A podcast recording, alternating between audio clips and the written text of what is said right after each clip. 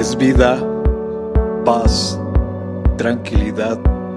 Les habla Hugo Fortes y esto es Palabra con Poder. Bienvenidos, este es el contenido de hoy. Hubiera yo desmayado si no creyese que veré la bondad de Jehová en la tierra de los vivientes. Salmo capítulo 27, verso 13. Debemos confiar plenamente en el Señor, pase lo que pase en nuestra vida.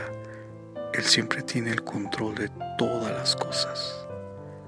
Así que no desmayemos, porque su misericordia siempre nos acompaña.